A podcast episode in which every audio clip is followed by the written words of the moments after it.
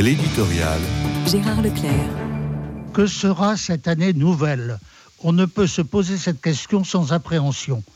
Car loin d'être entré dans une ère de pacification, notre monde est en situation instable. L'échéance électorale présidentielle des États-Unis ajoute à la perplexité et aux craintes.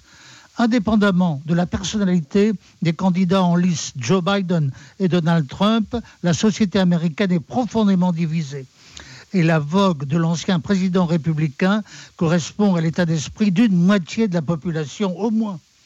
Ce n'est pas seulement le sort des États-Unis d'Amérique qui est en cause, mais l'équilibre mondial lui-même.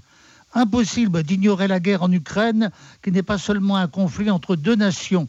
L'Ukraine, sans l'appui des Américains, serait réduite à l'impuissance. Nous sommes donc revenus à la situation d'avant la chute du mur de Berlin, avec l'opposition Est-Ouest, l'Ouest appelé aussi l'Occident, qui ne désigne pas exactement une ère géographique, mais un concept de civilisation.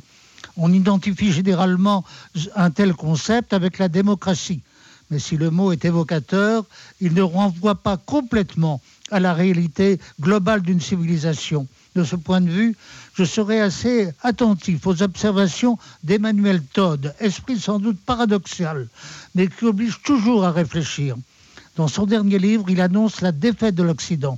Et parmi les facteurs de cette défaite, il incrimine le facteur religieux.